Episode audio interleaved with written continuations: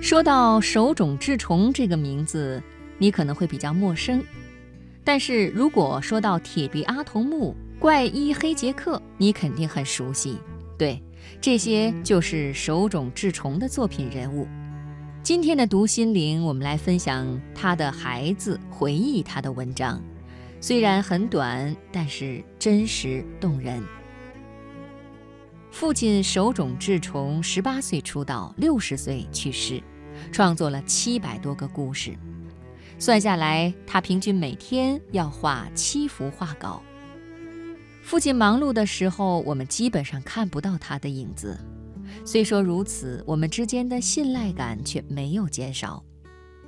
当我们打开电视的时候，电视里放的常常是父亲制作的动画片。所以，即使和父亲没有对话，我们也十分理解父亲的工作。一个星期看不到父亲是常有的事，有时候两三个星期都看不到他，我们就会有点担心，跑去问母亲：“爸爸什么时候回来？”母亲只能无奈地回答：“嗯，这个嘛。”搞得家里好像有个渔夫，根本没法知道他到底回不回来一样。有时候，母亲告诉我们，父亲就快要回来了，我们都很兴奋。不过，很快连这也无法让人激动了，因为有好几次父亲说要回来，结果我们等了半天却没有等到他。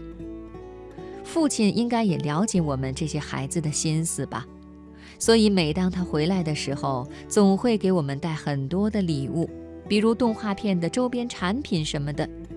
虽然那都是一些微不足道的小玩意儿，可是，在我们看来，全都是弥足珍贵的宝物。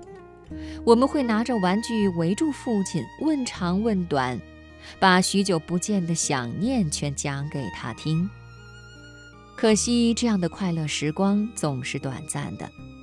看着父亲又向工作室走去的背影，我们会情不自禁地说：“欢迎下次再来呀。”说完，连我们自己都笑了。父亲常自嘲，搞得这里好像不是我自己的家，而是情人的家一样。就这样，周而复始，父亲成了我们最爱的那个人。